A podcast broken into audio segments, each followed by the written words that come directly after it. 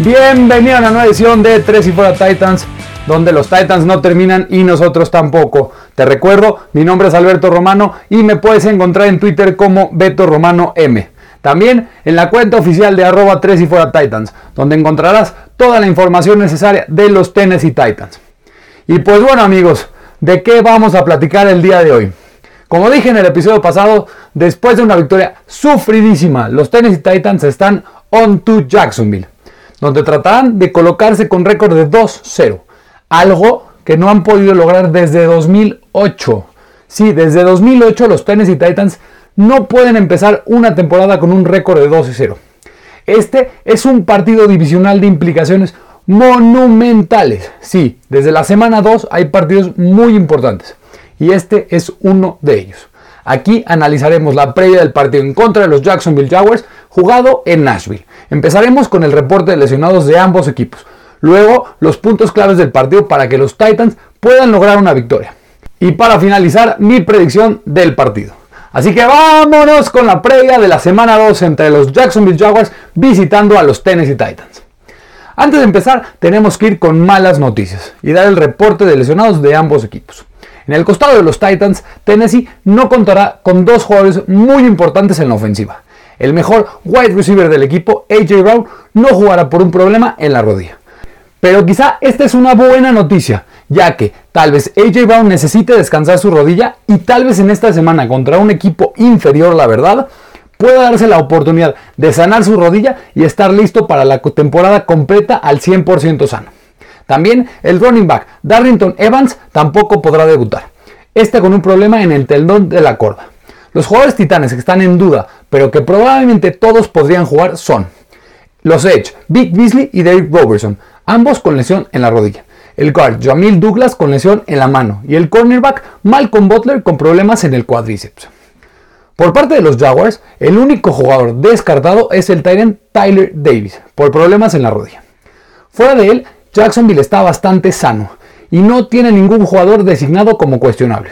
Después de darles el reporte de lesionados completo que fue de este viernes 18 de septiembre, vámonos con la previa y el análisis del partido entre los Tennessee Titans y los Jacksonville Jaguars. La batalla por el liderato divisional de la AFC Sur sorpresivamente se debate en este partido, algo que realmente nadie pensaba. Después de que los Jaguars sorprendieran a los Colts en la semana 1, pero para mí, Indianapolis dominó el juego en contra de los Jacksonville Jaguars.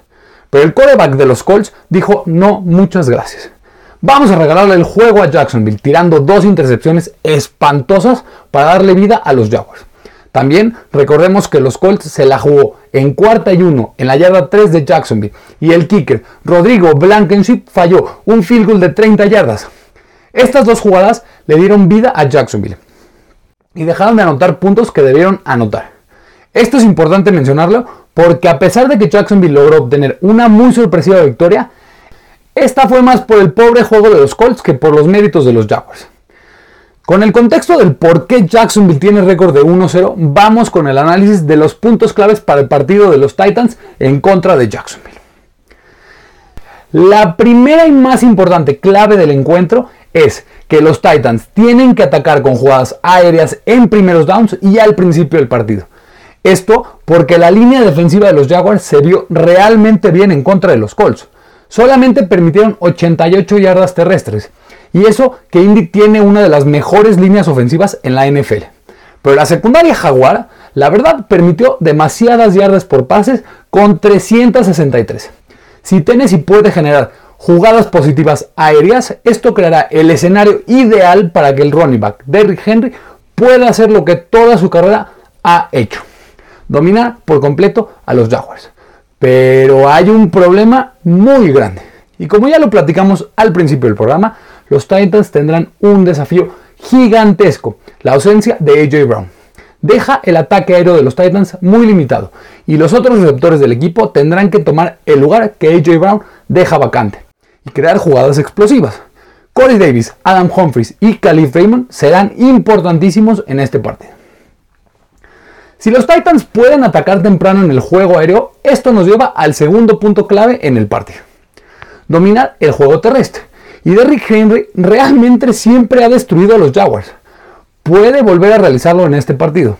De hecho, Henry en 8 juegos contra Jacksonville ha creado, oigan bien, oigan bien, 714 yardas y 9 touchdowns en 8 partidos.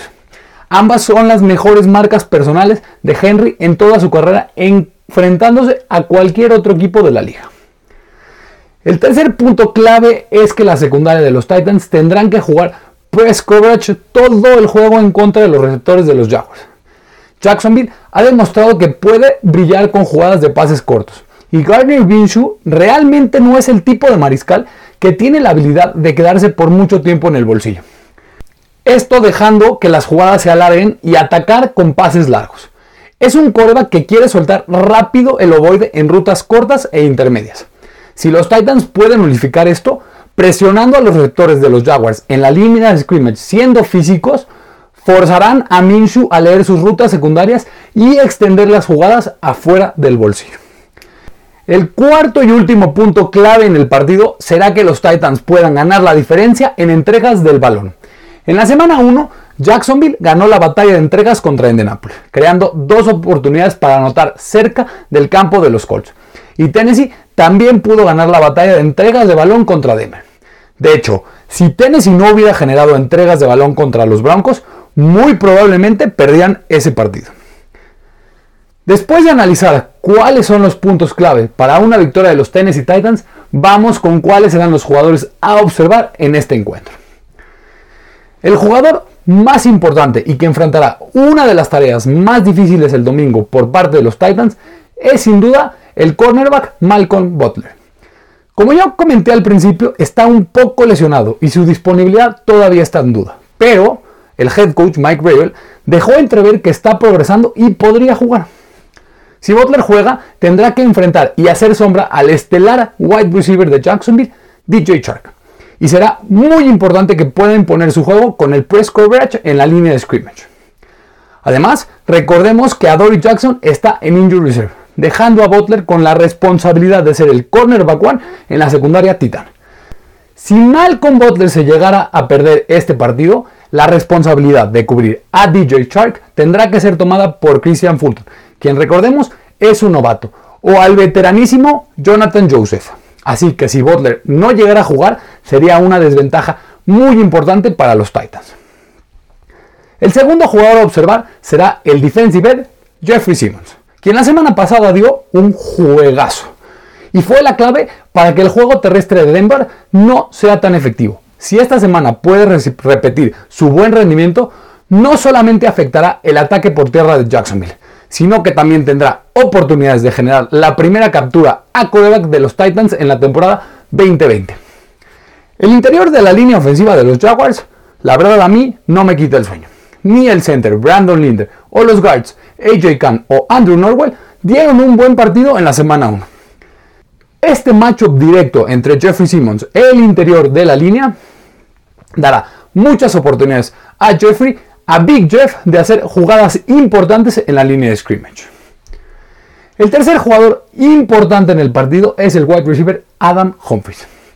Con el vacío que dejará la no participación del wide receiver 1 AJ Brown, alguien tendrá que elevar su juego y Humphries deberá de hacerlo.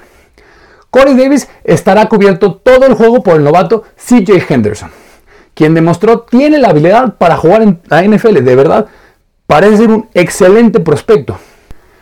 Al estar Corey Davis cubierto todo el tiempo por CJ Henderson, Adam Humphries debería de tener oportunidades de atrapar pases y establecer el juego aéreo.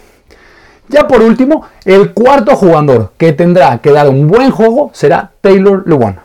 A pesar de que Jacksonville perdió a dos de sus mejores rushers esta offseason, a Calais Campbell y a Yannick Ngakwe, en la línea de los Jacksonville Jaguars sigue habiendo un jugador que para mí es uno de los jóvenes con mayor proyección hacia el futuro en la posición de hecho.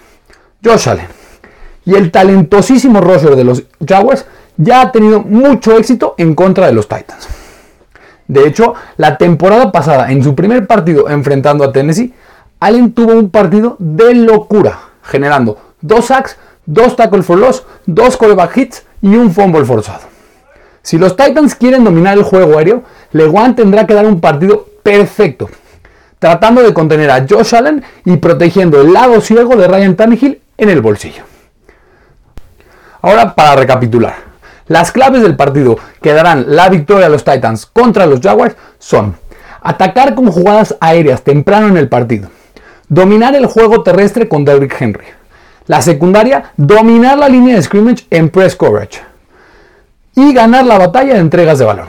Además, los jugadores claves a observar por parte de Tennessee son el cornerback Malcolm Butler ganando la batalla en contra del wide receiver DJ Chark. El defensive end Jeffrey Simmons dominando el interior de la línea ofensiva de los Jaguars.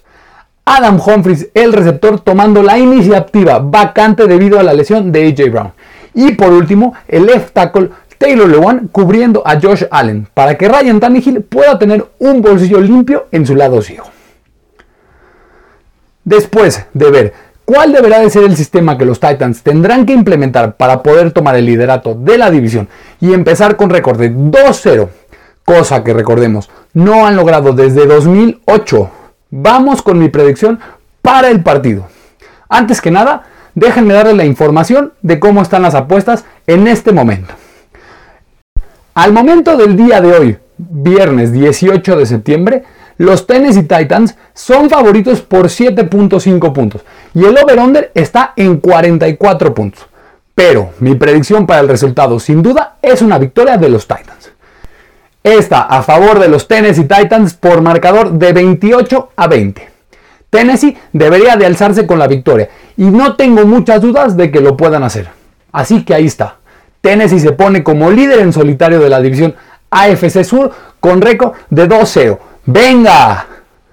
Así terminamos con un episodio más de 3 y fuera Titans, analizando las claves del partido para una victoria de los Titans, los jugadores a observar en el partido en contra de los Jaguars y mi predicción con marcador para el juego. Venga Titans, a por la victoria. De verdad, muchísimas gracias por escucharme. Y si les podría pedir un favor enorme, descarguen y suscriban este podcast a su plataforma preferida. Síganme en redes sociales, en mi cuenta personal como Beta Romano M y en la cuenta oficial de arroba 3 y fuera Titans para tener toda la información que necesitan sobre los Titans.